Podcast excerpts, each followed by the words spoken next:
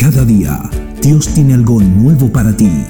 Prepárate a escuchar Semilla de Fe en la voz del pastor George Laguna.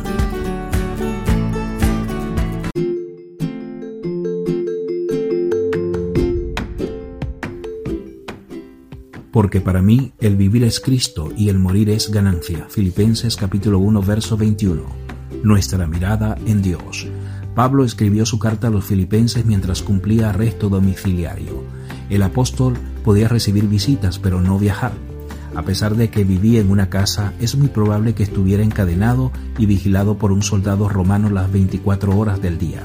Además, porque sabía que un juicio podía demorar años, estas eran sus condiciones de vida para el futuro previsible, tal vez por el resto de su vida. Bajo tales circunstancias, Pablo pudo haber tenido la tentación de clamar al cielo por su libertad. Después de todo, Dios lo había llamado a predicar, disipular a los creyentes y alcanzar a los gentiles, pero estaba atrapado en Roma, sin poder plantar nuevas iglesias o visitar a aquellos a quienes dirigía sus cartas. Aparte de ser injusto, su arresto le impedía desempeñar su importante trabajo ministerial. Si alguien tenía derecho a quejarse, ese era sin duda Pablo, quien había sufrido persecuciones, naufragios y palizas por el Evangelio, pero jamás lo hizo. Su carta a la iglesia en Filipos está llena de gozo, porque el enfocarse en Dios le permitía vivir por encima de sus circunstancias.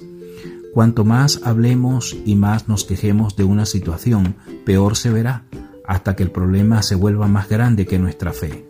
Y a la inversa, llevar los problemas directamente a Dios mantiene a las cosas en perspectiva. El Señor es más grande que cualquier dificultad. Por su poder nos elevamos por encima de la dificultad.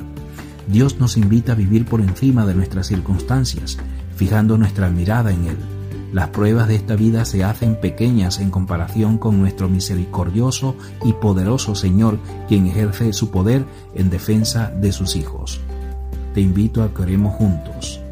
Señor, que no alejemos nuestra mirada de la meta principal que es seguirte y servirte, confiando en cualquier circunstancia que contamos con tu presencia para superar los obstáculos que enfrentemos.